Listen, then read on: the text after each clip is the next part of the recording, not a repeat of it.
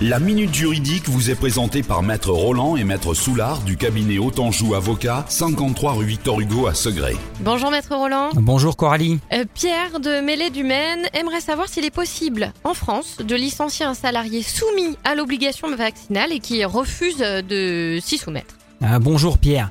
La loi du 5 août 2021 relative à la gestion de crise sanitaire n'autorise pas un employeur à licencier un salarié pour défaut de vaccination contre la Covid-19, contrairement aux États-Unis par exemple.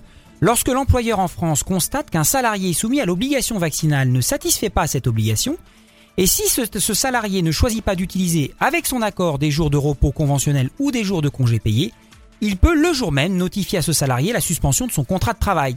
Ce qui est important, c'est que cette suspension s'accompagne de l'interruption du versement de la rémunération du salarié et peut prendre fin dès que le salarié produit les justificatifs requis. À ce jour, cette suspension n'est pas limitée dans le temps. Donc pas de rupture du contrat, mais pas de rémunération non plus. Tout à fait. Merci Maître Roland. Et vous aussi, posez vos questions à Autanjou Avocat sur oxygèneradio.com. Autanjou Avocat, cabinet d'avocats installé à Segré depuis plus de 7 ans pour vous conseiller et vous défendre.